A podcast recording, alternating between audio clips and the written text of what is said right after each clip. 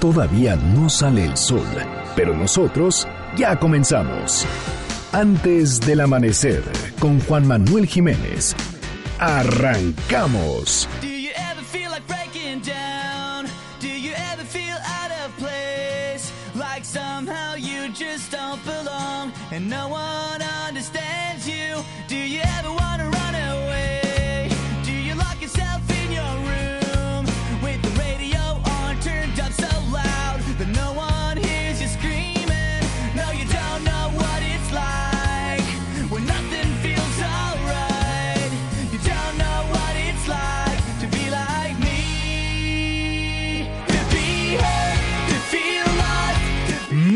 buenos días, me da muchísimo gusto darles la bienvenida a este espacio madrugador de MBS Noticias 102.5.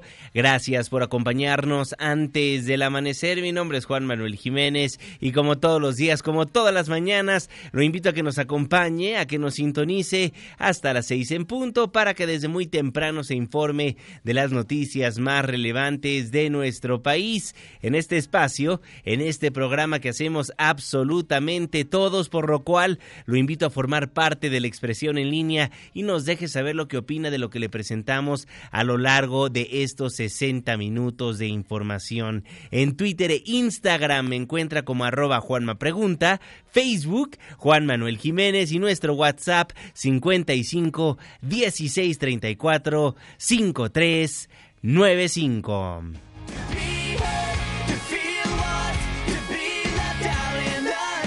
Estamos escuchando y escucharemos a lo largo de los siguientes minutos a Simple Plan, a esta banda de pop funk franco-canadiense de Montreal, Quebec. Welcome to my life, lo que suena en estos momentos. Welcome to my life.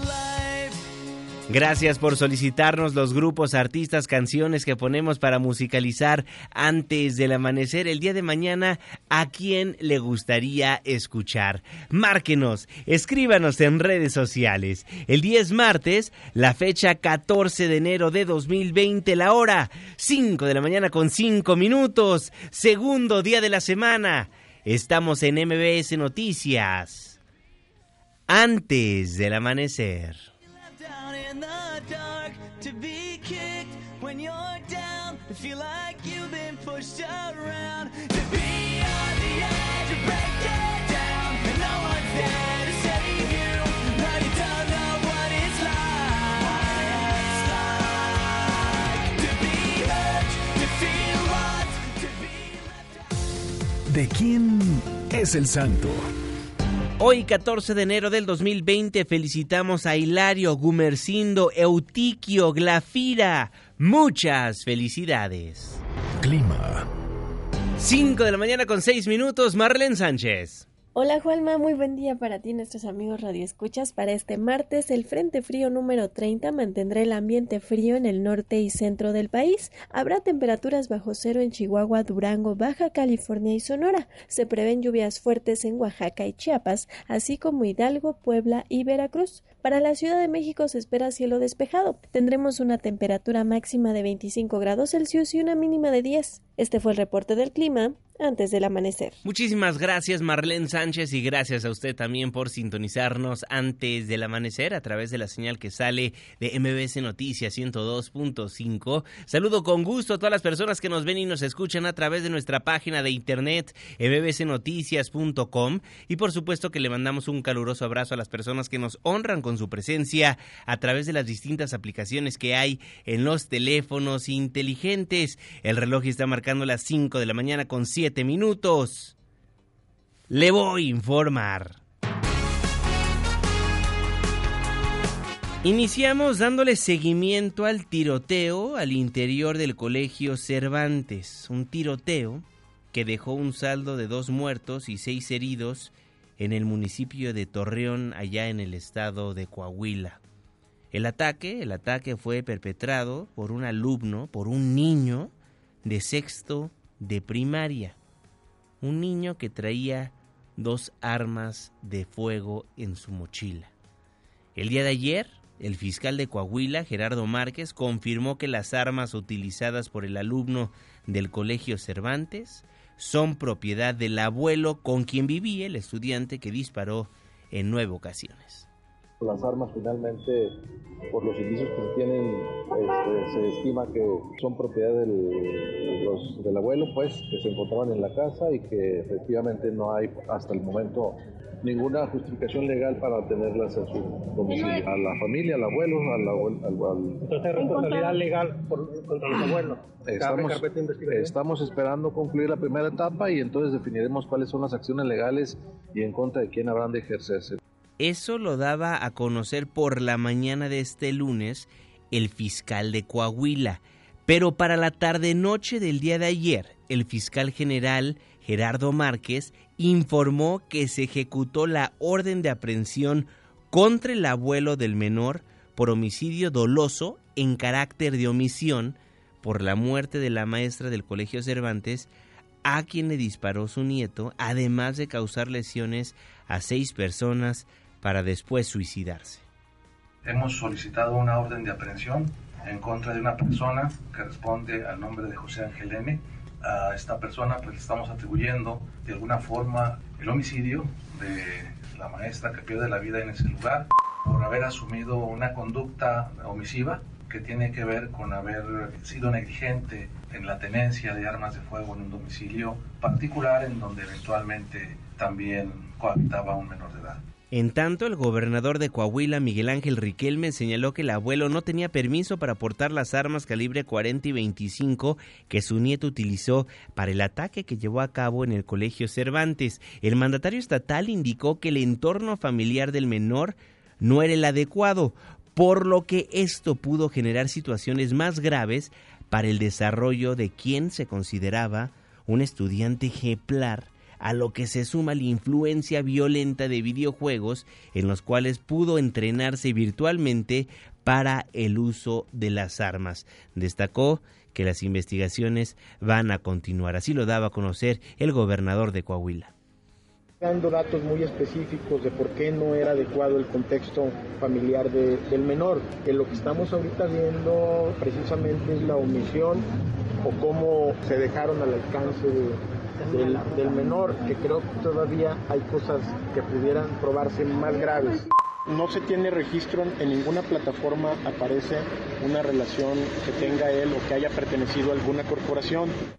Así lo daba a conocer el gobernador de la entidad. También Miguel Ángel Riquelme afirmó que el operativo Mochila Segura será obligatorio en la entidad y anunció que la medida inició en el municipio de Torreón desde el día de ayer con la participación de la Guardia Nacional, el Ejército, la Policía Civil del Estado y la del municipio no hay obstáculos legales para el operativo. ¿Será obligatorio o lo vamos a lo vamos a establecer como medida obligatoria. Eso sí, con los padres de familia y con los maestros. El operativo Mochila ha servido a un nivel preventivo.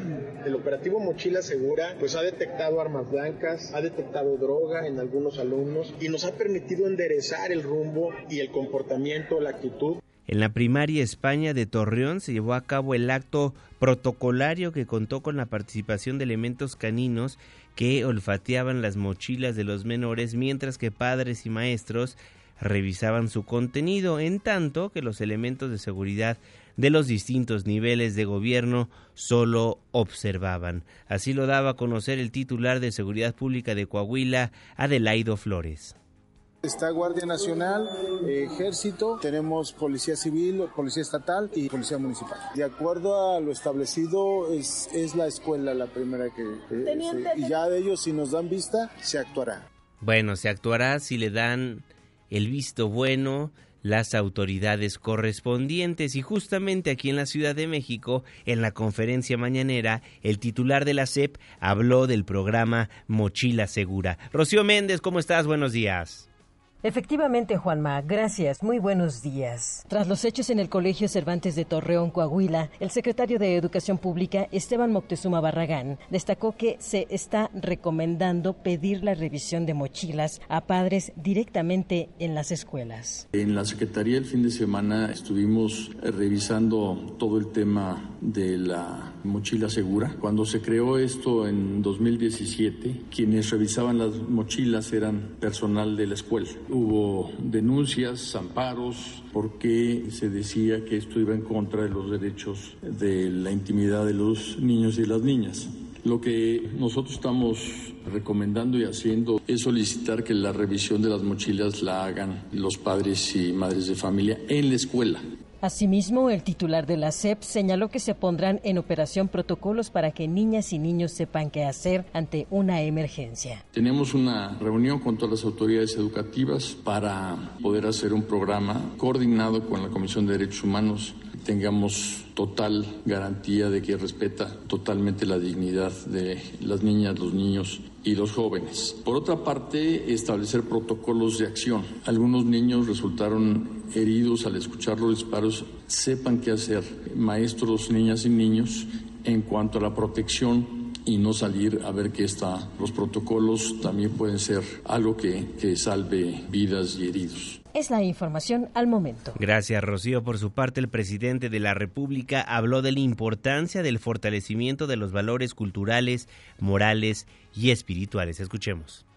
No es nada más mochila segura. Vamos a una sociedad mejor. Bienestar material, bienestar del alma, fortalecimiento de valores, que no se sigan desintegrando las familias, atender las causas. Pero como enajenados, se dedicaron nada más a querer eh, enfrentar la violencia con la violencia. Nunca repararon en que había que combatir la pobreza y fortalecer valores. Ya veremos el debate del programa Mochila Segura cómo va avanzando.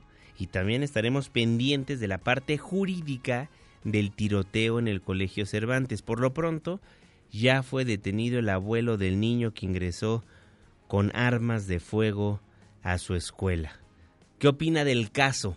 Twitter e Instagram, arroba Juanma Pregunta, Facebook, Juan Manuel Jiménez, los teléfonos en cabina 5166 1025.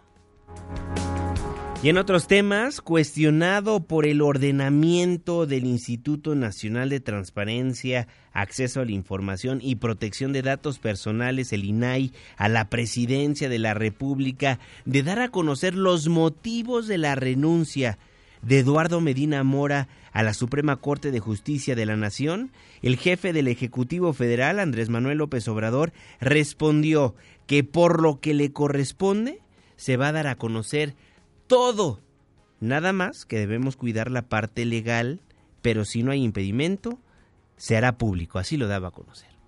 Por lo que corresponde a nosotros, se va a dar a conocer todo. Nada más que debemos de cuidar la parte legal, pero si no hay ningún impedimento legal, pues se hace público. Nosotros queremos hacer la vida pública cada vez más pública, no tapar nada. Si se trata, por ejemplo, de la renuncia, se tiene, se da a conocer. Muchas veces en alguna oficina se dice no se puede por alguna situación legal, pero lo revisamos y damos a conocerlo. No tenemos ningún problema. No somos tapadera, pues si se viola el debido proceso, entonces aquí se los decimos, transparencia completa será el día de hoy, será este martes, cuando se den los detalles de la respuesta a esta solicitud.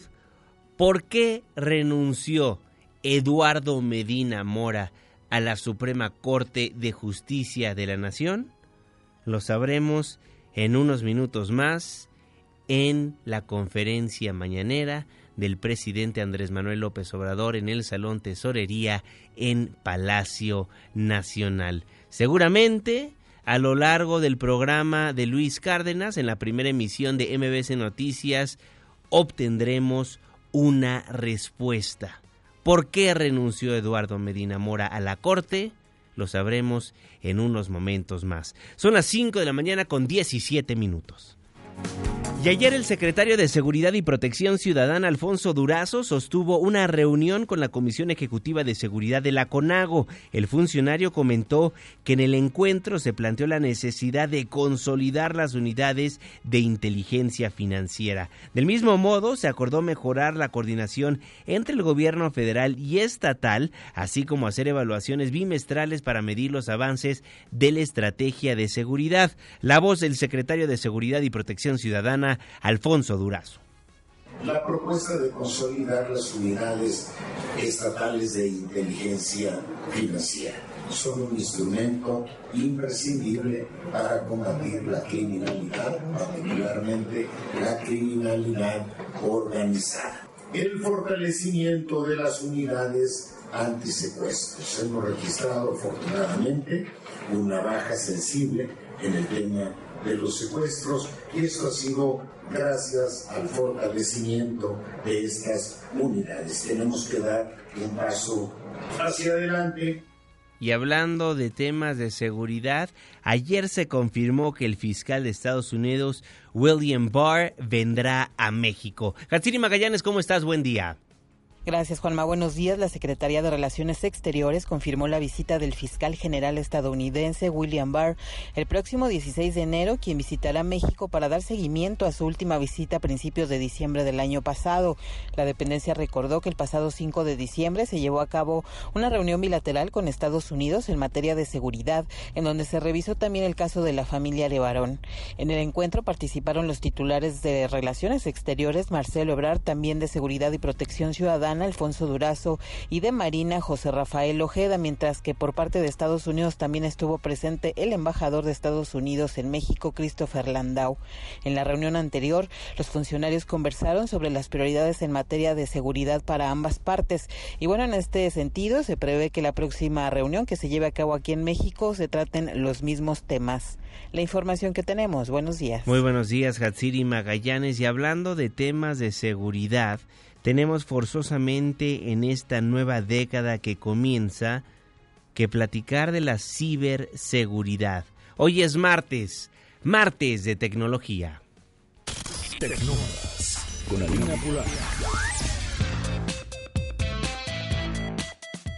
Hola Juanma, amigos, amigas, muy buenos días.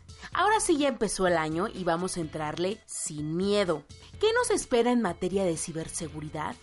Para poder responder esta pregunta tan compleja, le pregunté a Miguel Ángel Hernández y López, Security Engineering Manager de Checkpoint Technologies, y a Luis Raúl Valencia, Red Team y Forensic Manager de S21 Sec Latam, en un panel que está disponible en línea para todos ustedes totalmente gratis en YouTube bajo la etiqueta de Tecnómadas.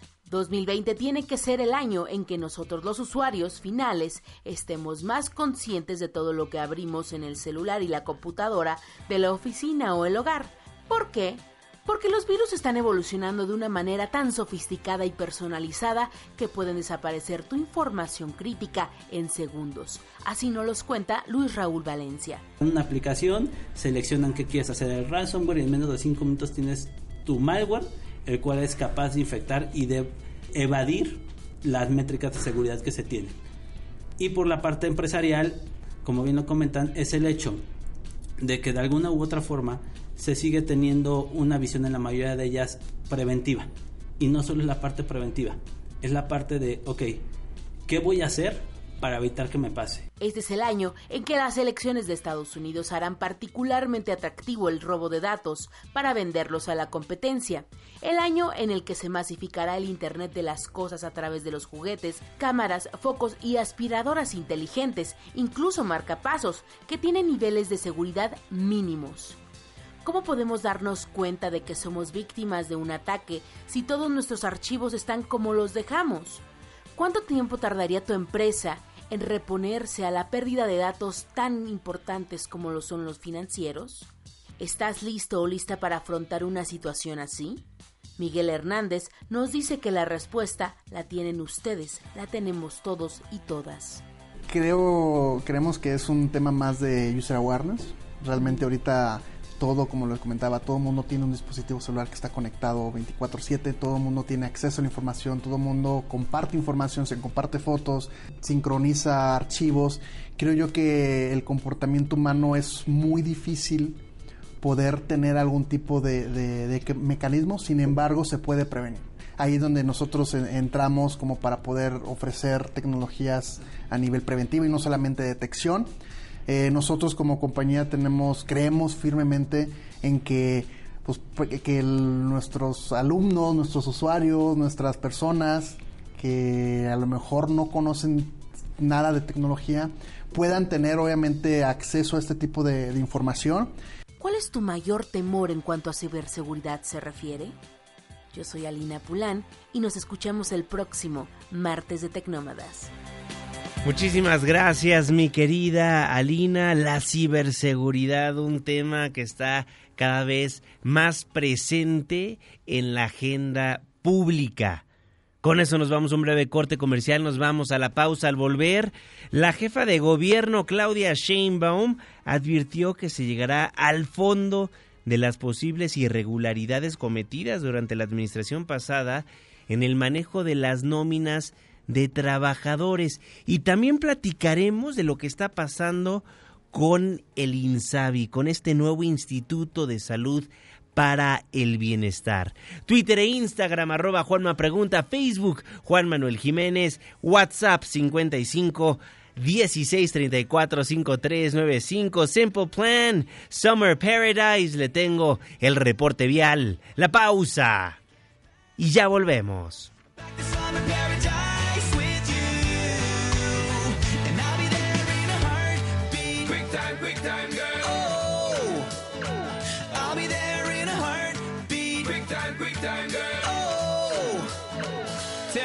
My soul is broken, streets are frozen. I can't stop these feelings melting through. And I'd give Antes del amanecer, con Juan Manuel Jiménez. Con Juan Manuel Jiménez. Continuamos. I gotta tell you the truth. I'm full of broken pieces. I don't want to go to bed Simple Plan true.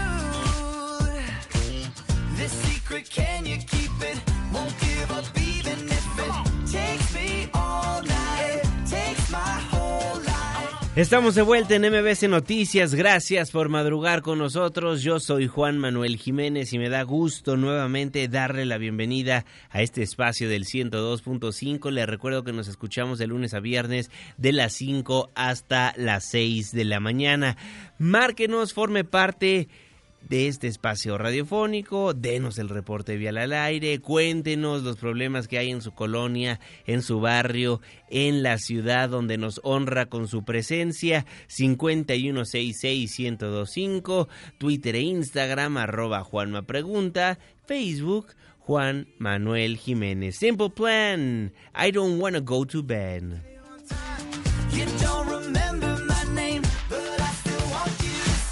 27 minutos después de la hora, saludo con gusto al jeque de los deportes, Luis Enrique Alfonso. Muy buenos días. Deportes con Luis Enrique Alfonso. Mi querido Juan, amigos antes del amanecer, vámonos con un convulsionado lunes de información y que este martes nos tiene pues eh, con la duda de qué diablos pasó en el caso de Víctor Guzmán. A ver, vamos a poner en contexto por eh, si mucha gente no sabe de este jugador y en sí el meollo del tema. Resulta que Víctor Guzmán, uno de los refuerzos de Chivas para este torneo, dio positivo en una prueba de antidoping. El asunto es que no fue reciente, sino esta prueba de antidoping fue del 10 de agosto del 2019, cuando aún jugaba para el Pachuca. Por ello, el fichaje, vaya, Chivas compró este jugador que no costó barato, 8 o 9 millones de dólares. Pero tú estás comprando un jugador que dio doping el, a mediados del año pasado. Entonces, obviamente, viajó el, el, abogado del equipo de las Chivas junto con el jugador a la Federación Mexicana de Fútbol para decir, no quiero este elemento porque dio doping. Y él para defenderse eh, está pidiendo una prueba B, el Pocho Guzmán. Entonces eh, la contratación se hace, eh, digamos, válida en el sentido de que Pachuca tiene que otra vez recibir a Víctor Guzmán. Y la duda aquí, mi querido Juanma, la maldita duda es si dio positivo en doping el 10 de agosto de 2019, estamos a mediados de enero de 2020. ¿Qué pasó durante estos seis meses que nadie sabe, nadie supo? ¿Dónde quedó la bolita? ¿Dónde quedaron los resultados? ¿Por qué se saben hasta ahora? ¿Es algo turbio lo que está pasando? ¿Quiso alguien ocultar? ¿De pronto salió la verdad a la luz bajo consigna? O sea, es una cuestión que realmente en lo particular deja muchos cabos sueltos de lo que está pasando en torno de este futbolista. Lo que viene ahora es que la Liga MX va a inhabilitar hasta que se aclare la situación del Pocho Guzmán y resultar positivo el castigo sería entre 4 y 6 años un elemento que de verdad es muy buen futbolista, pero que a mí lo único que me llama la atención es por qué un doping de mediados de agosto de 2019 se estaba hasta el 2020. Eso es la única maldita duda que tengo. Escuchemos a Enrique Bonilla, el presidente de la liga, que habla del caso. La temporada pasada, dentro de uno de los exámenes que se le realiza de manera aleatoria a los jugadores de la Liga MX, esta semana pasada recibimos el reporte del laboratorio oficial de la UADA, la situación es un resultado adverso que todavía no determina si es positivo o no el examen que se le practicó al jugador. Muy espinoso, Juanma, por eso te lo dije, está, está, está cañón este asunto. Y una semana después de que se diera a conocer que el estado de salud del exclavadista mexicano Carlos Ginón era grave, incluso con versiones de que había fallecido, ayer desafortunadamente se confirmó su muerte debido a una neumonía agravada por una bacteria. Carlos Girón es recordado por haber ganado una medalla de plata en los Juegos Olímpicos de Moscú en 1980, fue galardonado en 1975 con el Premio Nacional del Deporte, participó en tres justas olímpicas, convirtiéndose en un referente del deporte mexicano. Descanse en paz Carlos Girón, que triste porque se dio por este asunto una bacteria en el hospital. Habrá que ver cuál es el, el resolutivo también. La familia no se ha eh, manifestado al respecto, solamente dieron a conocer el fallecimiento, en este caso a sus hijos, de Carlos Girón. Y bueno, ojalá y todo quede claro y lo principal es que descanse en paz y sea recordado como una gloria del deporte mexicano. Y bueno, vámonos a la pelota cachonda, Juanma. Otro castigo histórico en el béisbol de las grandes ligas. A ver, te platico rápido. Resulta que el gerente general del equipo de los Astros de Houston, Jeff uh, y el manager Al Hinch fueron sancionados por la liga por haber robado señas durante la temporada de 2017, cuando los Astros precisamente fueron campeones de la Serie Mundial. La institución o sea, los Astros fueron multados por la liga con 5 millones de dólares y van a perder selecciones del draft en 2020 y 2021. ¿Cómo era ese sistema de robo? Usaban videos en tiempo real y hasta botes de basura que los jugadores golpeaban en el, en el mismo dogout para comunicar a sus compañeros cuál jugada venía del rival. Y al parecer también hay inmiscuidos gente del otro equipo, en este caso de, de los Red Sox, con el que, pues obviamente para que haya mm, un pecado debe haber un pecador, o sea, de los dos lados alguien filtró estas señas, estas pistas. Entonces sí está complejo el tema y una pena porque es trampa, ¿no? Esto es trampa, es, es eh, digamos que manchar un título que había obtenido los Astros de Houston y que va a estar ahí, no se lo quitan, pero que tiene ya un antecedente nada positivo. Y el Barcelona decidió cambiar de técnico iniciada la segunda vuelta del fútbol español y tras el reciente fracaso donde quedaron eliminados de la Supercopa de España, la directiva decidió despedir a Ernesto Valverde y contratar a Quique Setién, quien dirigía en el Betis de Sevilla, equipo donde militan los mexicanos Andrés Guardado y Diego Lainez, que por cierto lo tenía cepillado. Setién firmará hoy el contrato con los Blaugranas, que lo van a vincular hasta el 30 de junio de 2022. Los fracasos de Champions eh, de 2018-2019 también le cobraron peso a Valverde, además realmente no, no era del gusto de, en general, la comunidad blaugrana, ¿no? Un técnico a veces timorato, que dudaba para los cambios, que mm, dependía mucho el Barcelona de Lionel Messi, a ver si ahora con Quique Setién, que es un fiel admirador de la corriente Johan Cruyff, que es la base del estilo de juego del Barcelona, puede encontrar otra vez su punto más álgido. Y para terminar, Juanma Tuchichicuilote, el mediocampista argentino Leonardo Suárez, de 23 años, es oficialmente jugador de Tuchichi. Ayer aprobó los exámenes médicos, usará el número 7. Recordemos que las Águilas debutan apenas en el torneo este fin de semana, porque estaban cansaditos, pobres. Además de perder la final, seguro duele todavía. Así que van a enfrentar a los Tigres. Juanma, la información deportiva, temas espinosos y estaremos dando seguimiento a lo que ocurra en estos, en estos asuntos. Nos vemos en unos minutos ya en Hechos AM. Me despido, Juanma, mi Twitter, arroba Lea Deportes. Saludos. Saludos, mi querido Luis Enrique Alfonso, el jeque de los deportes. Antes del amanecer, son las 5 de la mañana con 34 minutos. Resumen capitalino.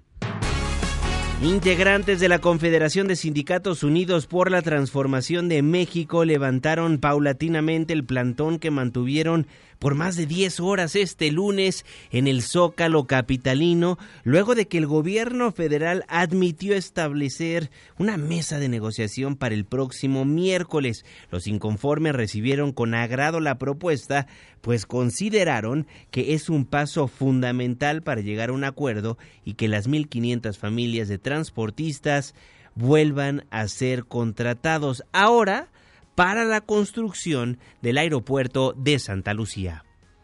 Pero no querían sindicatos.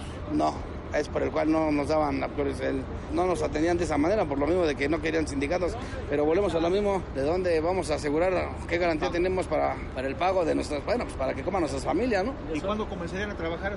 Pues todavía no nos dicen fecha y exactamente, pero según que ya está en eso. ¿Pero ya con eso ya termina la movilización de hoy? Hasta hoy, sí, por el momento sí. ¿Van a venir otra vez? Y... Pues si es necesario, hasta aquí estaríamos aquí a pie de guerra. Pero ya hay fecha. El miércoles será la reunión entre transportistas y miembros del gabinete de Andrés Manuel López Obrador. Por supuesto que puntualmente le estaremos informando al respecto antes del amanecer. Y la jefa de gobierno Claudia Sheinbaum advirtió que se llegará al fondo de las posibles irregularidades cometidas durante la administración pasada en el manejo de las nóminas de los trabajadores. Así lo daba a conocer la mandataria capitalina. Y mucho de esto tiene que ver con privilegios asociados a la corrupción que se dieron durante la administración pasada, en particular el uso de las nóminas. Entonces allí hay una investigación de la Contraloría General con ahora la Fiscalía General, hay las investigaciones que se están haciendo y distintas órdenes de aprehensión. Recuerden que hay seis personas de la anterior Secretaría de Finanzas que hoy están en prisión precisamente por acciones que tuvieron que ver con corrupción en el uso de la nómina y en el uso de los recursos recursos de la Secretaría de Finanzas asociados al personal. Este es un tema de justicia y es un tema de honestidad y por eso ahí la Fiscalía General y estamos ya por enviar al Congreso, eh, trabajar junto con el Congreso lo que tiene que ver con la Fiscalía Anticorrupción y la Fiscalía por Delitos Electorales, que son las dos fiscalías que quedan por elegir por parte del Congreso de la Ciudad de México. Qué bárbaro, un mismo gobierno manejando de forma indebida la nómina de sus trabajadores. Qué bueno que estas personas ya se encuentran en la cárcel y esperemos lleguen con más responsables. 37 minutos después de la hora, los cruces seguros en la Ciudad de México disminuyeron los incidentes viales, atropellamientos y número de víctimas. Adrián Jiménez, buen día. Buenos días, Juanma. Un saludo afectuoso para ti y el auditorio. De abril a noviembre de 2019, el número de accidentes viales, atropellamientos y víctimas por estos hechos se redujeron en más del 30% como resultado de la implementación del programa Cruce Seguro. Durante la inauguración del Cruce Seguro Buena Vista, el secretario de Movilidad Andrés Layuz señaló que esos resultados corresponden a la primera etapa de este proyecto, en el que fueron intervenidos 37 cruces de los más conflictivos en la Ciudad de México. Escuchemos. Del primero de abril a eh, noviembre, que es cuando tenemos el último reporte de todas las fuentes de datos, tenemos una reducción de 30% en los hechos de tránsito, es decir, menos incidentes en esas 37 primeras intersecciones. Más importante, una reducción de 35% en el número de víctimas en estas intersecciones. Y por último, una reducción de 34% en el número de atropellamientos. El funcionario refirió que el año pasado se intervinieron 117 cruces cuyo objetivo es mejorar la seguridad vial de los usuarios del transporte público, peatones y automovilistas, así como reducir las demoras en el tránsito. En tanto, la jefa de gobierno Claudia Sheinbaum anunció que este año la ciudad contará con al menos otros 100 cruces seguros, cuyo costo será menor toda vez que la modelación y los proyectos ejecutivos ahora los hará el gobierno, a diferencia del año pasado donde fueron contratados estos servicios. Así lo dijo. Este año vamos a intervenir en el mismo número, buscando además ahora que la modelación ya sea dentro del propio gobierno. En 2019 algunas de estas modelaciones se contrataron y ahora ya tenemos la, experiencia suficiente y a los expertos dentro del propio gobierno para que las modelaciones y el proyecto ejecutivo se puedan hacer dentro del gobierno de la ciudad. Eso va a disminuir los costos y va a permitir que podamos intervenir más lugares. Entre esas 100 intersecciones, comentó, están el eje 1 Poniente y eje 2 Norte, Ejército Nacional y Lago Victoria, San Antonio y Avenida Revolución. Juan Auditorio es la información. Buenos días. Muy buenos días, Adrián Jiménez, y buenos días a usted también. Gracias por hacernos el favor de sintonizarnos antes del amanecer a través del 102.5 en este 14, 14 de enero de 2020. Fíjese que un día como hoy, pero de 1862, los representantes de España, Francia y Gran Bretaña le enviaban a Juárez un ultimátum exigiendo el pago de la deuda de México. Esto es el preludio de la guerra con Francia. Y un día como hoy, pero de 1866, se fundaba el Conservatorio Nacional de Música. Con eso nos vamos a un breve corte comercial, nos vamos a la pausa. Al volver, todo lo que usted tiene que saber del INSABI. Ayer ya fue muy claro, muy concreto, el subsecretario de Prevención y Promoción de la Salud, Hugo López Gatel. ¿Hasta cuándo usted podrá acceder a un servicio médico gratuito de cualquier nivel? Se lo informamos en unos momentos más. Twitter e Instagram, arroba Juanma Pregunta, Facebook, Juan Manuel Jiménez, teléfonos en cabina 5166-1025, 40 minutos después de la hora, 12 grados centígrados, marca el termómetro en el Valle de México. Le tengo el reporte vial, la pausa y ya volvemos.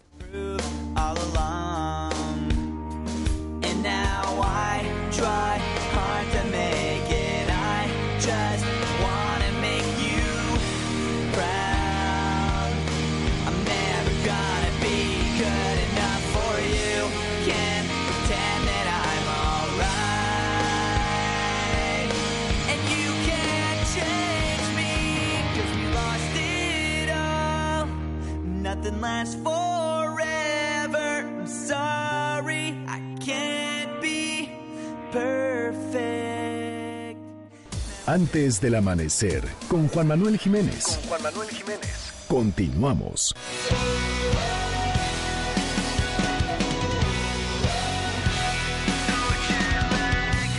What time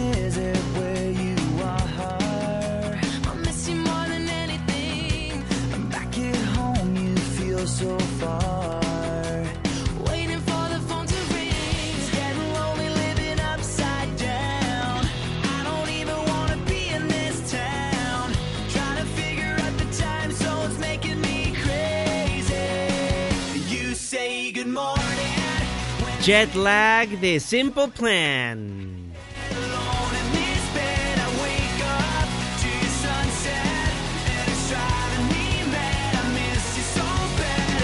Gracias por continuar con nosotros en MBC Noticias 102.5. Estamos antes del amanecer. Nos escucha de las 5 hasta las 6 de la mañana, de lunes a viernes. Gracias por formar parte de la expresión en línea en todas las redes sociales, en todas las plataformas. Me encuentra como arroba Juanma Pregunta. Mi nombre es Juan Manuel Jiménez. Le tengo más información. Resumen de noticias antes del amanecer. Me han estado escribiendo mucho en redes sociales que expliquemos a profundidad qué está pasando con el seguro popular, qué es el INSABI, que por qué subieron las cuotas en algunos hospitales, que para cuándo será gratuita la atención médica que tanto han presumido nuestros políticos, en especial el presidente de la República, etcétera, etcétera, etcétera. Y la verdad es que no le hemos podido dar a usted una respuesta concreta porque el mismo gobierno no nos ha podido explicar todo lo que usted nos pregunta. Sin embargo, ayer creo que ya fue muy claro el subsecretario de Salud. En una reunión a puerta cerrada en Palacio Nacional, el presidente Andrés Manuel López Obrador instruyó a las autoridades federales de salud a realizar todas las acciones legales, reglamentarias y administrativas para que se garantice la atención médica gratuita a la población no asegurada antes de que termine el 2020. No solo en primero y segundo niveles, sino también en el tercer nivel de atención médica, es decir, la cobertura de todo tipo de padecimientos como el cáncer y los medicamentos necesarios. Así lo confirmó el subsecretario de Prevención y Promoción de la Salud, Hugo López Gatel gratuidad, que los servicios de salud para población no asegurada no le cuesten a las personas, ni los servicios ni los medicamentos, incluyendo el tercer nivel. Incluyendo el tercer nivel, el presidente ha sido extraordinariamente enfático en señalar la importancia de que honremos la palabra empeñada y todos los servicios de salud para población no asegurada sean gratuitos. a lo largo de 2020 vamos a estar trabajando, hay una serie de reglamentos, leyes, distintas eh, piezas de ley, mencioné la ley de institutos, pero hay varios otros y tenemos que hacerlo respetando la jerarquía legal para que esto sea sólido, sea sustentable. Entonces, la atención médica gratuita a la población no asegurada será una realidad antes de que termine el 2020, sin dar una fecha específica. O sea, todavía faltan algunos meses para que esto sea una realidad. Asegura también el subsecretario que será gratuita la atención médica no solo en el primero y segundo nivel, sino también en el tercer nivel de atención médica. O sea que la categoría de servicios catastróficos también será gratuita. Es decir, las categorías que va a cubrir el INSABI van desde el infarto al miocardio y hepatitis viral tipo C, trasplantes, cuidados intensivos, trastornos quirúrgicos, congenéticos, y adquiridos en menores de 18 años, cualquier tipo de cáncer, enfermedades metabólicas en menores de 10 años, enfermedades de todo tipo van a ser 100% gratis. ¿Cuándo? Todavía no sabemos, pero antes de que termine el 2020. Y en cuanto a los abusos por cobros indebidos en los centros de salud, esto dijo el subsecretario López Gatel. Nadie tiene una justificación legal para aumentar los costos y pedimos a la ciudadanía nos ayuden a denunciar casos concretos, casos bien documentados, podemos combatir los abusos que pudiera haber por parte de funcionarios, ya sea por intención, por ser partícipes de algún esquema de corrupción, por ignorancia que también puede haber alguien que no se entera de que las reglas han cambiado o hemos notado patrones sistemáticos de desinformación que nos están llevando a exagerar, distorsionar o sacar de contexto situaciones específicas de falta de servicios. Así lo daba a conocer el subsecretario de Salud, Hugo López Gatel. Y mientras algunos gobernadores celebran la llegada del INSABI, otros gobernadores rechazan el nuevo instituto. El gobernador de Jalisco negó unirse al Instituto Nacional de Salud recientemente creado. Fátima Aguilar.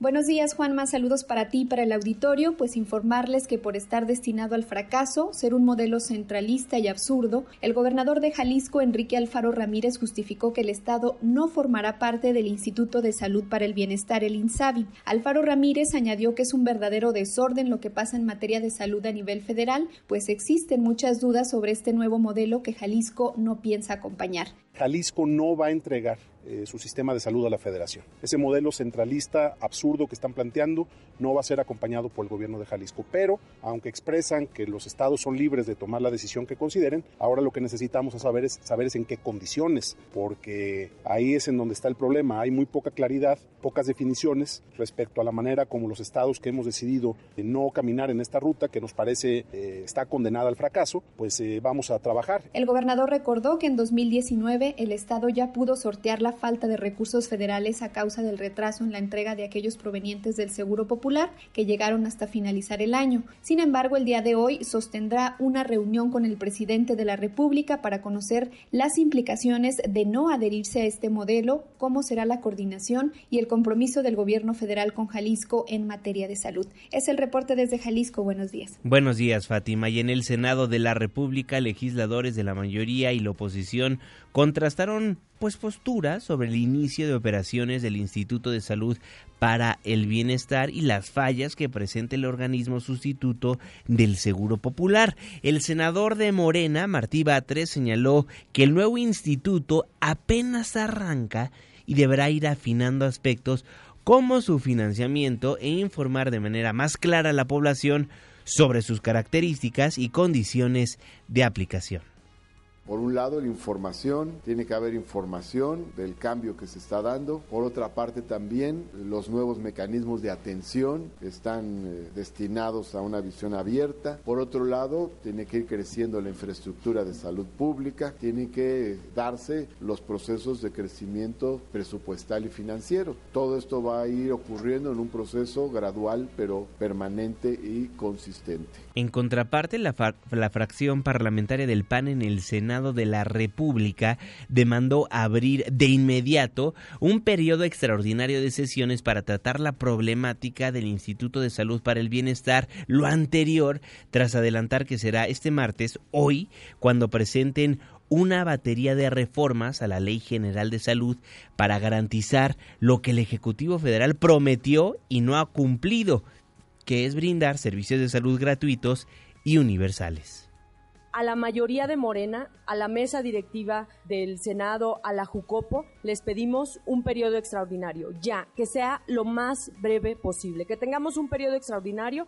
Mañana presentaremos iniciativas que se aprueben para garantizar la salud de los mexicanos. Nosotros ya tenemos nuestra propuesta. Falta que quienes hoy tienen el poder en el Senado y en el Gobierno de la República hagan algo. Un periodo extraordinario para solucionar este desabasto, porque son vidas lo que hoy está costando a los mexicanos.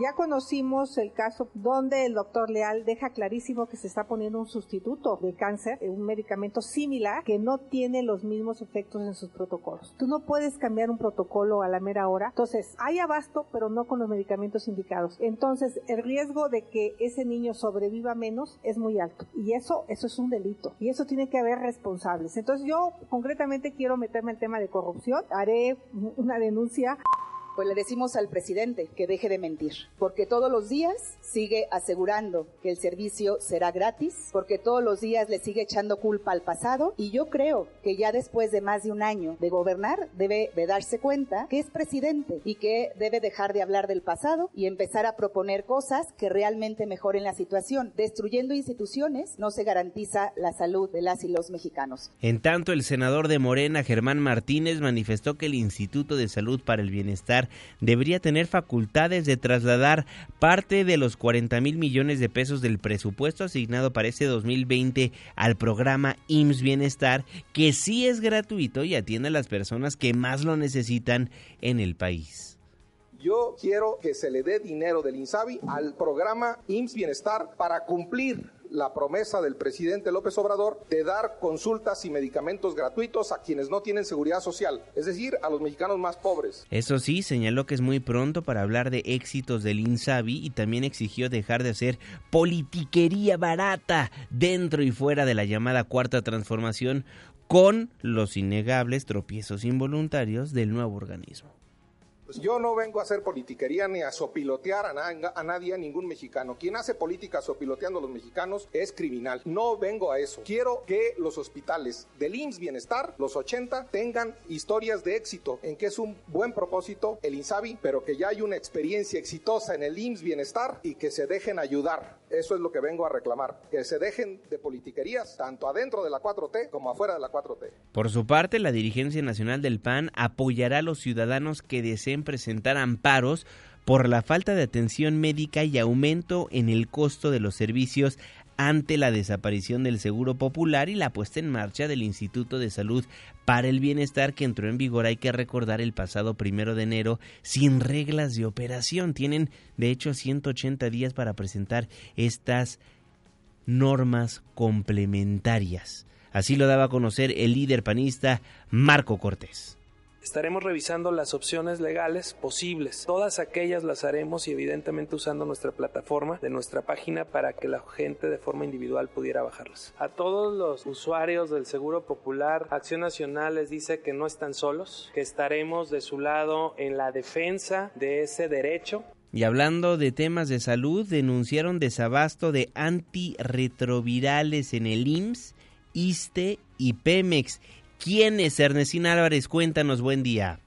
Juanma, un saludo para ti, para el auditorio. Te informo que la Red Mexicana de Organizaciones en contra de la criminalización del VIH afirmaron que sí existe un desabasto de antirretrovirales en el IMSS, el ISTE y en hospitales de petróleos mexicanos, a pesar de que la norma oficial mexicana establece que las instituciones públicas, sociales y privadas del Sistema Nacional de Salud deben garantizar la provisión sin interrupciones para evitar la aparición de resistencias y el riesgo de que el fármaco pierda su efectividad. En una carta carta dirigida al presidente Andrés Manuel López Obrador, a las autoridades del sector salud, a la Secretaría de Hacienda, diputados y senadores, estas organizaciones pidieron garantizar la provisión de antirretrovirales sin interrupciones para el tratamiento de estas infecciones llamadas oportunistas. La red acusó a los gobiernos por justificar dicho desabasto y señalan que esta problemática ha puesto en peligro la salud y la vida de las personas con VIH. Incluso señalaron que han interpuesto diversas quejas por el desabasto de medicamentos ante la Comisión Nacional de los Derechos Humanos y recordaron al gobierno federal que la falta de compra o distribución en tiempo y forma de antirretrovirales es una violación de los derechos humanos, así como a las leyes que de ellos se deriven y de internacionales, situación que en este 2020 continúa presentándose. Hasta aquí el reporte. Gracias, Tina. La Red Mexicana de Organizaciones en contra de la criminalización del VIH afirmaron que existe desabasto de antirretrovirales en el ISTE, en hospitales de petróleos mexicanos y en el IMSS.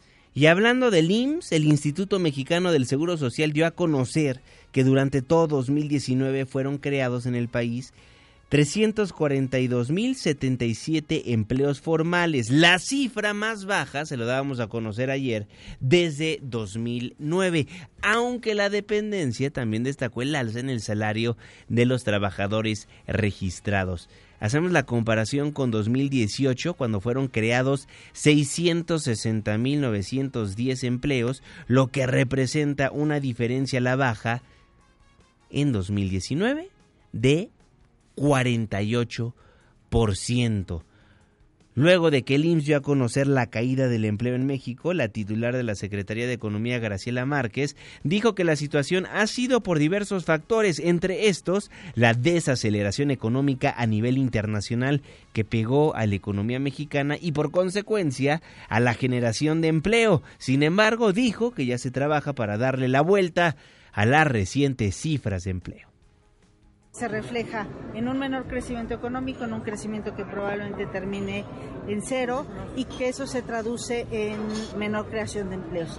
Sin embargo, hay, digamos, una red de protección social creada a partir de los programas prioritarios que protegen un poco los ingresos de las familias pero creemos y esperamos, estamos trabajando en ello para aumentar el crecimiento en el 2020 y darle la vuelta a estas cifras. Con eso nos vamos, con eso nos despedimos. Muchísimas gracias por habernos acompañado a lo largo de estos 60 minutos de información. Les recuerdo que este espacio, este programa lo hacemos absolutamente todos. Twitter e Instagram, arroba Juanma Pregunta, Facebook, Juan Manuel Jiménez, teléfonos en cabina 5166-1025. Dejamos el 102.5, pero pero nos pasamos al 104.9 en Exa FM. Le tengo un resumen de noticias cada hora a la hora hasta las 10 de la mañana y después nos vemos en la televisión en punto de las 7 de la noche en tu ciudad en tiempo real a través de la pantalla de ADN 40, el canal informativo más visto de México. A nombre de este gran equipo de trabajo se despide de ustedes su servidor y amigo Juan Manuel Jiménez. Que pase un excelente martes. Ya casi sale el sol. Nos escuchamos mañana en punto de las 5, antes del amanecer.